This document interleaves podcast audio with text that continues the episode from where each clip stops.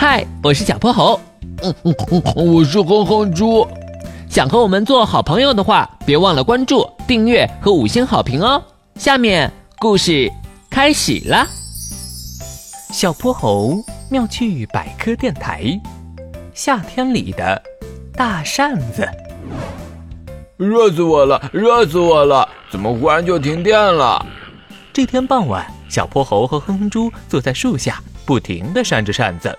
今天实在太热了，停电后空调也没法用，他们只好待在树下乘凉了。呃，小泼猴什么时候才来电啊？这谁知道呢？好累啊！要是不用扇扇子，也有风就好了。正说着。远远的，他们背后传来一阵沉重的脚步声，连地面都开始震动起来。小泼猴，快跑！地震了！哼哼猪一把拉起小泼猴的手，就往空地跑。哼哼猪，别怕，是我。嘿嘿嘿嘿嘿。哼哼猪回过头，原来是大象墩墩正在往这儿走。今天这么热，你们怎么还待在外面啊？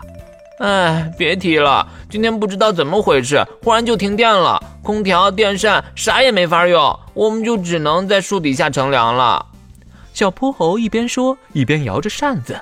哎，这天气什么时候才能凉快点啊？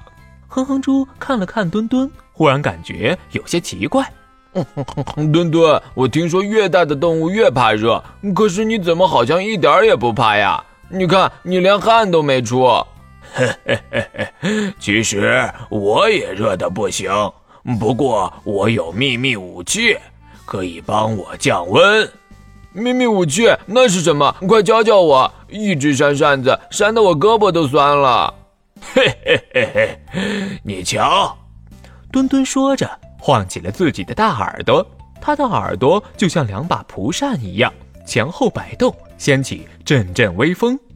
你的秘密武器就是耳朵，没错。因为我们的体型实在太大了，所以想要散热就会很困难。